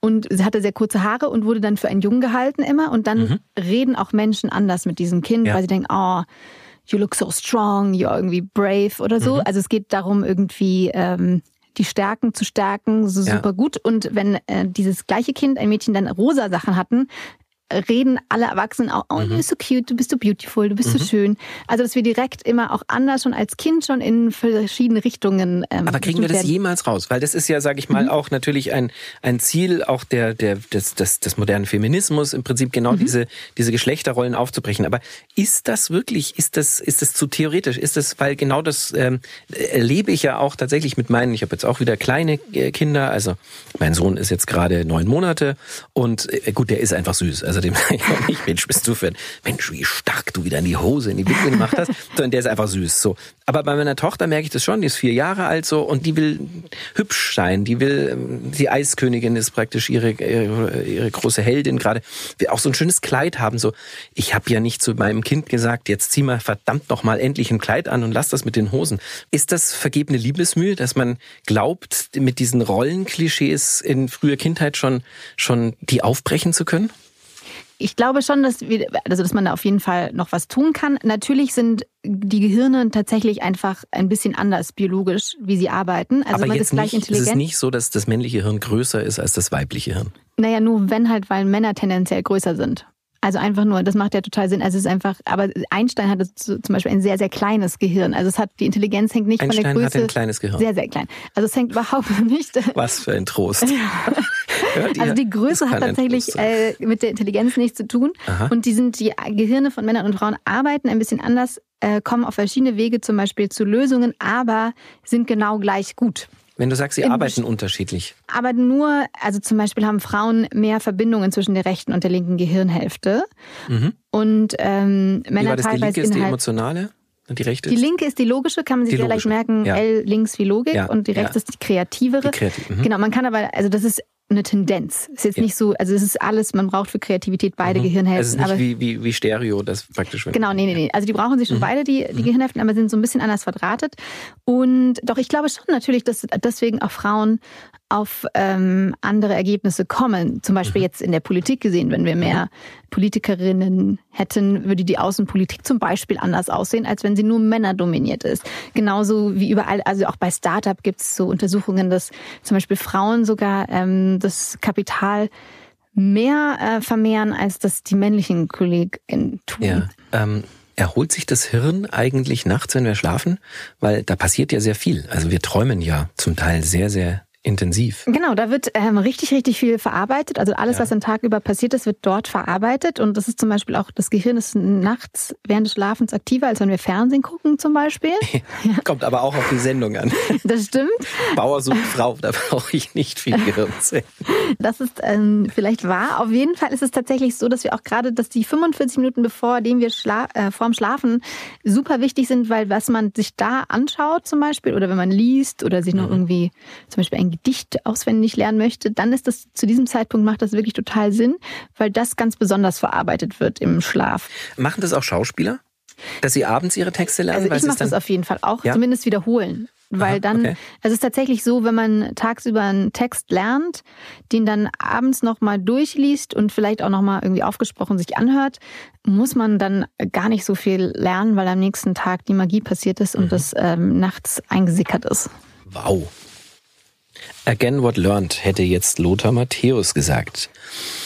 Wie finde ich eigentlich eine Antwort darauf, herauszufinden, was wirklich im Leben zählt? Also das, diese Frage kann natürlich immer nur jeder für sich selbst beantworten. Was ich aber ganz spannend finde, und das habe ich in dem Buch auch ganz oft gemacht, da gibt es sehr viele Zeitexperimente. Und eine Aufgabe, die ich sehr, sehr lieb gewonnen habe, ist die folgende. Man schreibt sich in drei verschiedene Tabellen Folgendes auf. In die erste Spalte schreibt man, was tue ich gerade oder woran arbeite ich gerade? Jetzt in diesem Moment. Jetzt in diesem Moment oder jetzt aktuell diese Woche, Ja. welche, diesen Monat, was steht an? Also was tue ich Mhm. gerade? Dann im zweiten, in der zweiten Spalte schreibt man, was sollte ich eigentlich Ja. Mhm. gerade tun? Das ist also auch wieder die Prio. Und in der dritten rechten Spalte wird dann noch aufgeführt, was ich eigentlich gerne tun würde im Leben. All diese Sachen, die man Mhm. Kann eigentlich wahnsinnig frustrierend sein, wenn man die Tabellen nebeneinander legt, oder? Genau, genau. Kann wahnsinnig frustrierend sein.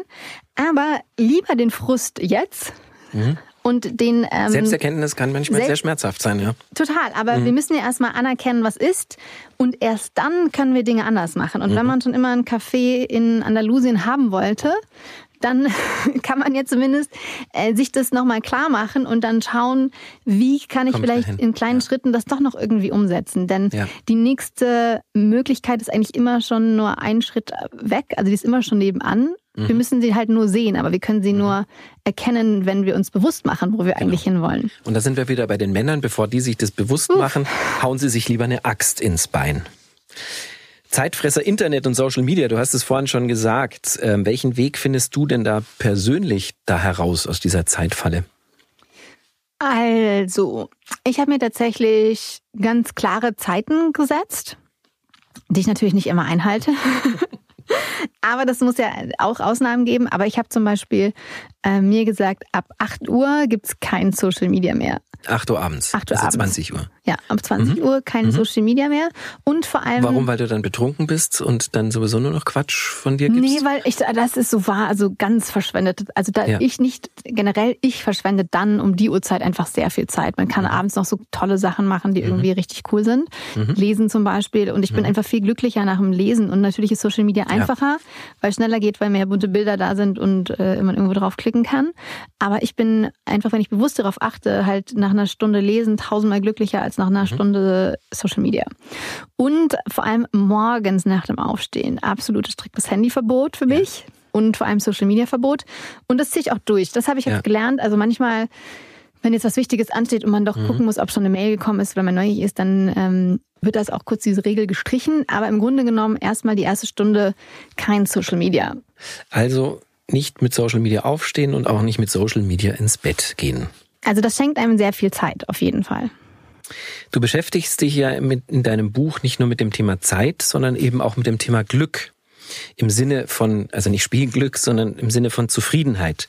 Was bedeutet glücklich sein? Wann bin ich glücklich? Ja, das ist eine sehr, sehr gute Frage. Und ähm, ich finde es äh, wahnsinnig, dass man die einfach theoretisch sehr schnell erfahren kann, indem man mhm. zum Beispiel einfach kurz eben versucht, den Moment bewusst wahrzunehmen und bei sich zu sein, entweder auf den Atem oder auf den Herzschlag zu achten. Mhm. Klingt wirklich sehr seltsam, aber wenn man das schafft, das bewusst zu tun, stellt man fest, dass meistens eigentlich gerade alles okay ist. Mhm. Wenn man kurz das die Zukunft und die Vergangenheit quasi ausblendet und so ein bisschen in allem gerade aufgeht. Wenn ich nicht krank bin oder wenn ich genau, genau. unter Depressionen leide, was ja auch eine Krankheit ist. Ja. Total, auf jeden Fall. Ja. Immer unter der Voraussetzung. Aber dann kann man feststellen, also indem man auch noch so zum Beispiel so Dankbarkeitsübungen macht, das hört sich auch wirklich so wahnsinnig esoterisch an, aber es ist einfach wissenschaftlich so wahnsinnig gut belegt, dass Dankbarkeit mhm. glücklich macht und auch gesünder und toll ist. Das heißt Was einfach, meinst du damit? Äh, Dankbarkeitsübungen sozusagen, ähm, das ist auch zum Beispiel ein Zeitexperiment, heißt einfach nur, man überlegt, eine Minute, für was bin ich dankbar? Zum Beispiel, mhm. dass ich eben gerade gesund bin, okay. dass ich ein Dach über dem Kopf habe, dass Wasser aus meinem Wasserhahn kommt, dass ähm, ich so tolle Kinder habe, mhm. was auch immer. Also es ist ja schon ganz viel dafür, dass man echt dankbar sein kann, was man ganz mhm. oft vergisst und dass man da eine Minute wirklich nur kurz mhm. überlegt und Bilder auftauchen lässt, wofür bin ich dankbar. Mhm. Und das macht definitiv schon meistens sehr, sehr glücklich. Mhm. Ja, genau. Und dann muss man einfach gucken, ist das was ich den ganzen Tag mache, stimmt das eigentlich mit meinen Werten überein? Also mache ich etwas, was ich für mich als sinnvoll empfinde? Denn gerade in der heutigen Welt, wo es so viel Transformation gibt und Veränderungen, war, glaube ich, quasi noch nie einfacher, sich zu verändern. Also das heißt nicht, dass ja. man sofort morgen seinen Job kündigen muss, aber man kann sich Schritt für Schritt nebenbei vielleicht was anderes aufbauen, was mhm. einem vielleicht mehr am Herzen liegt und mhm wo man das Gefühl hat, etwas Sinnvolles zu tun, genau. Ja, also leuchtet mir total ein, was du vorhin gesagt hast mit diesen Tabellen. Ich glaube, wenn da eine zu große Diskrepanz ist zwischen dem, was ich aufgeschrieben habe, was ich gerade tue und was ich, dem, was ich eigentlich tun wollen würde, wenn da eine zu große Diskrepanz ist, glaube ich, dann entfernt man sich sehr weit vom Thema mhm. Glücklichsein oder Zufriedenheit. Genau, und wir haben uns ja irgendwie auch teilweise aus Versehen, das habe ich auch selber wahnsinnig gemacht, so eine eigene gläserne Decke eingebaut. Also ich mhm. habe immer gedacht, ich hatte so viel Glück in meinem Leben mit allem, was ich schon erleben dürfte, was ich gemacht habe, TV-Shows moderiert, Bücher geschrieben. Ich dachte so, äh, sei doch genügsam, demütig, das ist schon total toll. Ähm, bloß nicht mehr wagen, bloß nicht mehr mhm. versuchen, immer. Du hast gedacht, dein Glück hast du, schon, hast du schon verbraucht? Hast du auch schon mal die Gedanken gehabt, nachdem es bei dir so früh losging? Ja, so ein bisschen äh, war das schon so in die Richtung, genau. Ja. Ich habe schon, ich habe schon so viel, ist mir quasi schon so zugeflogen, was, was kann ich überhaupt noch mehr erwarten, beziehungsweise ja. mehr habe ich auch nicht verdient. Mhm. Und dann hatte ich so eine gläserne Decke, wo ich aber auch mhm. dachte, ja, warum? Mhm, also warum genau. begrenzt du dich denn eigentlich selber so ja. sehr? Wer, das ist schon wieder das Außen, das sind schon wieder die, ist die Frage, was denken die anderen? Weil mhm. sonst würde ich ja mir sagen, nee, ich habe das auch verdient, nicht nur genau. die anderen. Und ähm, genau, deswegen kann man tatsächlich einfach nochmal seine eigenen gläsernen Decken hinterfragen, die man sich vielleicht selber unnötig gebaut hat. Du sprichst auch vom sogenannten flüchtigen Glück. Was meinst du damit? Äh, das ist zum Beispiel der Gin Tonic hier vor uns. Oh ja, das ist ein. Cheers. Cheers. Ähm, das ist einfach mm. Mm. das hedonistische Glück, was halt ja. super schnell zu kriegen ist in Form von irgendwelchen Drogen, ähm, Essen, ähm, Getränken, die einen glücklich machen, aber das ist eben nur. Das ist aber auch wichtig, oder ist es nicht wichtig? Doch, das kann man darauf verzichten. Na, auf gar kein, also auf Essen zum mhm. Beispiel würde ich jetzt nicht verzichten. Und also, guten Gin jetzt zum Beispiel. Also man könnte natürlich, man könnte darauf verzichten und es ausprobieren, ob es einem damit besser geht. Das ist ja immer spannend zu fragen, hm, wie ist es anders, interessant. Aber dieses flüchtige Glück. Also früher dachte ich zum Beispiel, ach cool, ich muss einfach nur super viele extreme, tolle, großartige Glücksmomente aneinander rein, ja. möglichst viele die und die maximieren. Mhm. Äh, das habe ich aber auch festgestellt, das macht einen nicht glücklich. Das ist eben das flüchtige Glück. Das flüchtige Glück ist auch irgendwie zu einem Casting eingeladen zu werden. Mhm. Das ist dann, hat man diese schnelle Euphorie und die ist dann aber auch schnell weg. Aber was mich zum Beispiel nachhaltiger glücklich macht, ist dann, ich habe zum Beispiel mit Freund äh, innen einen Verein gegründet, 10.3 heißt der, wo wir mhm. SchülerInnen dazu befähigen, die Wertaussagen des Grundgesetzes in eigenen Projekten mhm. weiterzugeben. Mhm. Und wenn wir da irgendwie Feedback bekommen oder nach einem Workshop uns Kinder schreiben und Jugendliche, oh, es ist so fantastisch, wir haben das erste Mal irgendwie das Gefühl gehabt, dass wir super frei denken dürfen. Es mhm. gab kein richtig und falsch und wir dachten am Anfang, wir können das nicht lösen, haben das aber dann Schritt für Schritt unser eigenes Projekt umgesetzt. Dann geht halt irgendwie das Herz auf und das ja. ist so ein nachhaltiges Glück. Das ist eben kein flüchtiges Glück. Also da geht mir jetzt sogar noch mein Herz auf. Als ja, ich jetzt vorher vom Buch erzählt habe, ja. war das so, ich habe dieses Bild ja. im Kopf gesehen, aber es hat nicht so richtig was mit mir gemacht. Aber wenn ich daran jetzt denke, erfüllt es jetzt mein ganzer Körper glücklich. Und das ist halt, wenn man was Wertvolles oder Sinnstiftendes für sich macht, das ist halt das Glück, was hält. Du nennst es auch das intrinsische Glück. Wie erlebe ich intrinsische Glücksmomente? Kann ich das auch irgendwie trainieren? Ja, ich glaube, das ist einfach, ähm, genau, das ist zum einen, dass du dich eben jeden Morgen zum Beispiel fragst, für wofür ich bin ich dankbar mhm. oder was war mhm. gut gestern oder was war mhm. gut heute, weil wenn wir unser System, also unser Gehirn quasi auf etwas äh, fokussieren, dann fällt uns das auch ganz oft auf. Also ich habe zum Beispiel auch mit einem Freund, äh, Stefan Finn Spielhoff, einem Philosophen, einen eigenen Podcast, äh, der heißt Hallo Hoffnung. Mhm. Und da haben wir auch über diese Frequency Illusion gesprochen. Das heißt mhm. also zum Beispiel, wir lesen irgendwas über Freddie Mercury und auf einmal in den nächsten zwei, drei Wochen taucht dieser Name plötzlich überall auf. Ja. Ja.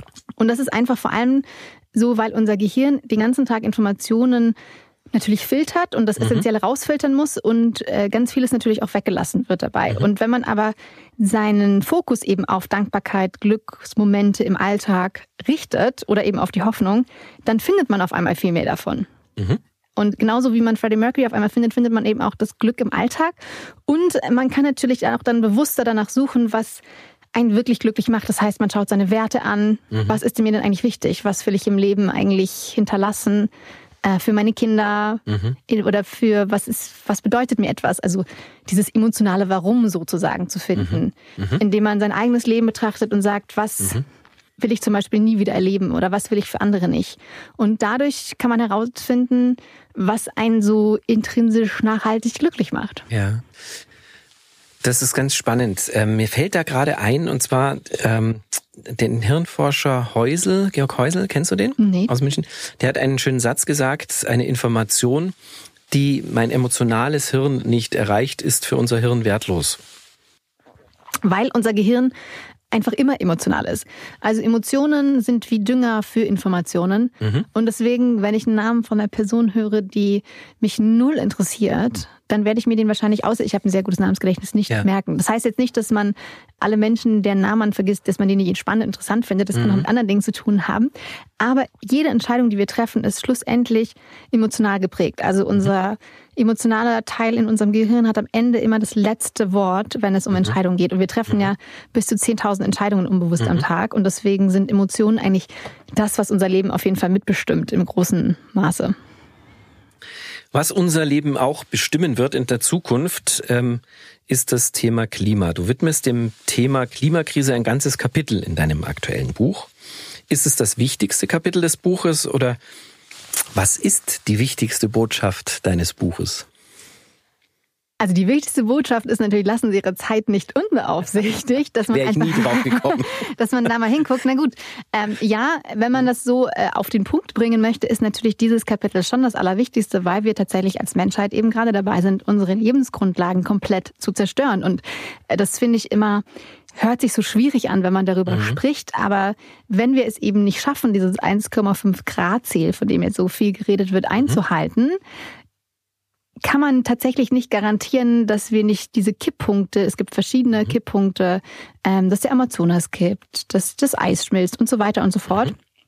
Und dann eine Bewegung in Gang gesetzt wird, die eben deswegen Kipppunkt nicht, nicht mehr rückgängig zu machen ist. Mhm. Was bedeutet, mhm.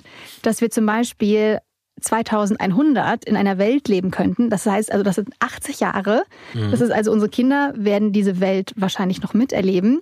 Und wenn man sich da so Szenarien anschaut bei einer Welt von 4 Grad, dann ist zum Beispiel Afrika komplett Wüste, USA mhm. komplett Wüste, China Wüste, also nur Russland und mhm. Kanada grob gesagt. Es gibt ein paar andere Flecken, sind noch überhaupt noch bewohnbar mhm. in 80 Jahren.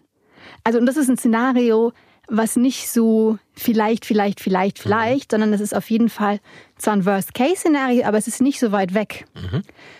Und das ist für unsere, unser Vorstellungsvermögen oder ja, unsere Visualisierungsfähigkeiten, glaube ich, einfach so unvorstellbar und so weit weg, dass wir eben im Jetzt diese Dramatik der Lage, in der mhm. wir uns befinden, nicht erfahren oder nicht mhm. verstehen in diesem Sinne, mhm. was wir gerade, auf welchem Pfad wir uns befinden. Mhm. Und deswegen ist es Warum auf jeden Fall das ist denn Wichtigste. Das so? Weil das kann man ja auch, man muss ja gar nicht so weit, sondern kann es ja auch in dieser ganzen äh, Corona-Pandemie, die, wir, äh, die uns ja auch bewegt und beschäftigt, sehen. So, da agieren wir ja ähnlich. Also wir reagieren ja immer erst, wenn die Krankenhäuser vollgelaufen sind, wenn praktisch wir auch einen Fall in der Familie haben oder so. Obwohl wir es ja vorher wissen müssten, weil ich meine, es gibt ja Wissen, gut, nicht alle glauben der Wissenschaft, manche glauben halt, dass die Welt nach wie vor eine Scheibe ist. Aber ich sag mal, die überwiegende Mehrheit der Menschen glaubt ja an die Wissenschaft. Mhm. Und trotzdem also auch da haben ja die Virologen im Sommer schon gesagt, wo es hinläuft und trotzdem ändern wir nichts. Warum ist das denn so bei uns? Genau, also in diesem Jahr waren natürlich unsere PolitikerInnen auch sehr viel mit dem Wahlkampf beschäftigt. Ich, also ich weiß nicht, ob es Inkompetenz ist oder ob man einfach tatsächlich nicht der Buhmann sein möchte, der schlechte Nachrichten verkündet und man so lange wartet, um der Bevölkerung dann zu sagen, okay, jetzt müssen wir aber. Ich verstehe es tatsächlich nicht, weil es ist die vierte mhm. Welle. Mhm. Wir haben irgendwie nicht sehr viel dazugelernt aus den letzten Erfahrungen, die wir gemacht haben. Und genau so ist es ja. Wir hatten, also es ist sehr gute vergleichbar wie mit dem Klimawandel. Also die Modellierungen sind da. Genau. Die sagen, es wird schlecht. Aber wir mhm. handeln, der Mensch handelt erst, wenn es zu schlimm geworden ist, mhm. wenn der Leidensdruck zu groß wird. Das liegt daran, dass wir einfach oder unser Gehirn tatsächlich wirklich zukunftsdumm ist. Mhm. Weil wir Belohnung vor allem immer im Jetzt haben wollen. Also unser mhm. Belohnungssystem ist darauf gepolt, jetzt sofort die Belohnung haben mhm. zu wollen. Und wir sind sehr schlecht darauf, in die Zukunft zu planen, beziehungsweise wir bewerten die Zukunft auch geringschätziger. Also wenn ja. man zum Beispiel Geld irgendwie morgen bekommt mhm. oder in zwei Wochen, äh, ist das Geld, was wir in zwei Wochen bekommen, viel weniger wert sozusagen. Mhm. Also wir würden äh, lieber jetzt die 50 Euro haben wollen und äh, ist ungefähr so viel wert wie 20 Euro mhm. in zwei Wochen oder mhm. so. Also lieber jetzt mhm. die 50 Euro. Und deswegen Genau, müssen wir einfach. Wenn du sozusagen heute 20 Euro in Aussicht gestellt bekommst, dann nehmen wir die lieber, als wenn wir wüssten, dass wir in zwei Wochen genau. 50 Euro kriegen. Sowas. Genau. genau. das ist der Gin. Es tut mir leid. Ja, das Müdigkeit ist alles gepaart mit Gin äh, kippt, äh, kappt auf meine logische Denkkapazitäten. Aber ich glaube, wir haben es alle verstanden. Genau, also das jetzt Vor allem jeder kennt es, glaube ich, bei sich selbst. Also so, ähm, genau, das ist so weit, irgendwie sagen wir immer, das ist so weit weg, was weiß ich, was dann äh, ist. Obwohl eigentlich, wenn man die Logik nimmt, die Fakten nimmt, ich bin in zwei Wochen um 50 Euro reicher, ist besser, als wenn ich jetzt 20, obwohl dann kann ich es halt gleich ausgeben, das Geld. Mhm. Ja, oder wir sagen immer lieber jetzt, äh, also morgen fange ich mit Sport an, aber heute ist die Schokolade halt geiler und die ja. Couch. Weil es natürlich immer im Jetzt, ich muss halt im Jetzt dann handeln und ja. dieses Plan zu sagen, ja, ich mach, wir machen es dann später, ist halt natürlich viel leichter, weil man muss ja dann auch jetzt nicht handeln. Ja. Ähm, das ist dann einfach wieder unser, unser Belohnungssystem, was wir eben dazu bringen müssen, dass die Zukunft so interessanter und so spannender wird und uns so emotional bewegt, dass wir bereit sind, im Jetzt schon mhm. etwas für die Zukunft zu tun. Also es ist dann auch wieder das Narrativ, oder? Also müssen die Erzählungen besser werden, auch was das, was das Thema Klimakrise betrifft? Auf jeden Fall. Emotionaler möglicherweise? Emotionaler, ähm, genau, packender, spannender, realer und vor allem positiver. Weil genau, ja, jetzt, wir reden ja, genau. wenn wir über das Klima reden, immer nur, oh Gott, diese Horrorszenarien. Ja. Und wir wollen uns natürlich nicht damit beschäftigen. Ja. Außerdem ist es ja noch so weit weg. Zukünftige Generationen, mhm. dann sozialer Aspekt. Die anderen machen es ja auch noch nicht. Also die fliegen mhm. ja auch noch in Urlaub. Und das ist auch ein Problem, dass wir diese mhm. Krise, diese menschengemachte Klimakrise so individualisiert haben. So mhm. als ob wir sie lösen könnten, wenn wir jetzt alle nicht mehr in Urlaub fliegen und das Auto stehen lassen würde und uns eine mhm. Bambuszahnbürste kaufen. Mhm. Wir müssen aber auf dieser politischen, systemischen Ebene ansetzen. Mhm. Weil wenn wir weiterhin irgendwie Kohle verfeuern, als gäbe es kein Morgen, dann bringt diese individuelle Anstrengung auch mhm. nichts. Also wir brauchen mhm. beides. Mhm. Wir brauchen also Druck auf der Straße, damit die Politik weiß, okay, die Menschen sind bereit, Mhm. Und dann brauchen wir natürlich auch Konsumänderungen. Also das ist natürlich, beides muss sich treffen, aber beides bedingt sich. Aber ohne systemische Ebene ist dieses Problem nicht mhm. in den Griff zu kriegen. Und jetzt der Ansatz der neuen mhm. Ampelkoalition, die sind zwar schon ganz nett. Also schon mal Kohleausstieg 2030 ist eigentlich spektakulär, mhm. hat aber auch sehr viel damit zu tun, dass eben die Klimabewegung Fridays for Future unter anderem sehr, sehr laut waren. Mhm. Aber jetzt auf dem 1,5 Grad Pfad zu gehen, der uns vielleicht dahin bringt, ist halt immer noch nicht genug. Das heißt Mhm. also, wir müssen weiter Druck machen und Deutschland ist tatsächlich in der internationalen ähm, Welt immer noch oder auf der Weltbühne immer noch ein wichtiger Player. Also wenn Deutschland jetzt wirklich sagen Ja. würde, wir machen es jetzt ernsthaft, Klar, kann das ganz ein viele Gewicht, natürlich. kann das ganz viele Effekte auslösen. Deswegen Ja. ist es alles total wichtig, aber wir müssen genau positivere Geschichten erzählen, was wir vor allem alles zu gewinnen haben. Wir haben nämlich eine Welt zu gewinnen, Genau. in der unsere Kinder noch leben können, ohne Ja. Hungersnöte, Konflikte, Krieg, Kampf ums Wasser. Also es ist ja auch eine dramatische Welt, die uns da erwartet. Oder wir haben diese schöne Welt, wo wir grüne, frische Luft in Städten atmen, wo wir keinen Stress mit lautem Verkehr haben, wo wir alle entspannter sind, wo wir gesünder sind, weil wir mehr Fahrrad fahren. Also wir haben ja auch total viel zu gewinnen. Liebe Christiane, wir sind jetzt schon ähm, fast am Ende. Zum Mhm. Schluss stelle ich meinen Gästen immer so ein paar schnelle Entweder-Oder-Fragen, beziehungsweise schnelle Fragen. Mhm. Bereit? Ich bin super ready. Hund oder Katze? Hund. Warum hast du jetzt so lange drüber nachgedacht? Weil ich früher Katze gesagt hätte und jetzt aber Hund. Aha. weil ich wollte unbedingt, als ich Kind war, eine Katze. Ich war schon im Tierheim. Siggi wollte ich mir nach Hause nehmen und als wir dann am nächsten Tag kamen, war Siggi schon bei einer anderen Familie Oh. Äh, angekommen. Und das hast du nie verwunden und jetzt muss es Ja. eher ein Hund. Hast du einen Ja. Hund? Nee. Singen oder tanzen? Tanzen. Das überrascht mich, dass du jetzt so lange drüber nachgedacht hast, weil ich gedacht habe, die Frage ist völlig obsolet, weil du sehr viel darüber sprichst, wie gerne du tanzt. Ja, aber tatsächlich singe ich auch wahnsinnig gerne und es hat alles damit zu tun, sich irgendwie mit Hilfe seiner Stimme oder seines Körpers auszudrücken. Mhm. Und ähm, ich habe mittlerweile wieder schon sehr viel getanzt. Aber das Singen ist auch noch sowas, was ich noch ähm, verbessern möchte und noch ausführen möchte. Wird man dich mal auf einer Bühne singen? Ich sehen? hoffe. Oh, sehr gut. Früher Vogel oder Nachteule? Nachteule. Das kam, das war jetzt wirklich schnell. Kopf oder Bauchmensch? Leider Kopf. Leider Kopf. Ja. Worauf könntest du eher verzichten? Auf Gehirnjogging oder auf Lauftraining? Lauftraining. Das hätte mich jetzt auch überrascht. Ein Abend mit Zeit, Chefredakteur Giovanni Di Lorenzo oder allein auf der Couch? Natürlich äh, mit dem Zeitschriftredakteur Giovanni Di Lorenzo. Kennt ihr euch? Habt ihr, seid ihr euch schon mal begegnet? Äh, ja, aber er saß äh, nur äh, zwei Reihen hinter mir, also ich habe noch nicht Hallo gesagt. Eine Zeitreise, wenn du eine Zeitreise machen könntest, in die Vergangenheit oder in die Zukunft? Zukunft. Das ging schnell. Weil du so neugierig bist. Ja. Es, würde dir das nicht Angst machen, dass du dann weißt, was passiert? Mm, ja, aber wenn man dann Tenet gesehen hat, dann kann man ja noch Sachen verändern, wenn man wieder zurückkommt. Ja, ja, oder wir, meine Generation hat zurück in die Zukunft gesehen, dann Ja. konnte man das dann auch. Du hast ja selbst ähm, nicht nur einen Podcast, du hast mehrere Podcasts, oder? Aber unter anderem zum Beispiel den zusammen mit Samira El-Wasil, und zwar Sag niemals Nietzsche. Philosophie für Faule. In einem Satz, worum geht's und warum sollte ich den Podcast abonnieren? Wir ziehen immer ein Wort aus der Philosophie, also Liebe, Freiheit, Glück und ein Wort aus dem Alltag wie Müll, Aquarium oder andere Alltagsdinge. Und dann kombinieren wir diese zwei Begriffe und formulieren daraus eine Frage. Also zum Beispiel bei Liebe und Papierkorb war es, äh, was nützt die Liebe im Papierkorb? Und dann beantworten wir diese Frage, indem wir meistens auf ein paar philosophische Denker oder Denkerinnen eingehen und dann den Alltagsbegriff mit einbauen. Und man kann einfach ganz viel über die Philosophie und über sich selbst und spannende Dinge, die man noch nie gehört hat, erfahren. Mhm. Und unterhaltsam ist es übrigens auch. Ähm, liebe Gedächtnisweltmeisterin, was war die erste Frage, die ich dir heute gestellt habe? Es hatte auf jeden Fall, ähm, ich glaube, ob ich äh, Tonic, äh, irgendwelche Tonic-Vorlieben habe. Das ist richtig. Ähm, muss, ich Ich bin zwar schon betrunken, ich, ich, auch, wundert ich habe keine auch. Ahnung, welche Frage ich dir als erstes gestellt habe. Es war mir ein großes Vergnügen, liebe Christiane. Vielen Cheers. Dank. Cheers. Hat sehr viel Spaß gemacht. Mir auch. Zum Wohl. Zum Wohle. Mhm. Flüchtig, auf das flüchtige Glück. Auf, auf das Flüchtige. Bei mir ist das was wahnsinnig Intrinsisches, dieses Trinken wollen übrigens. Es war mir ein Schön. Spaß. Mir auch. Danke dir. Ciao.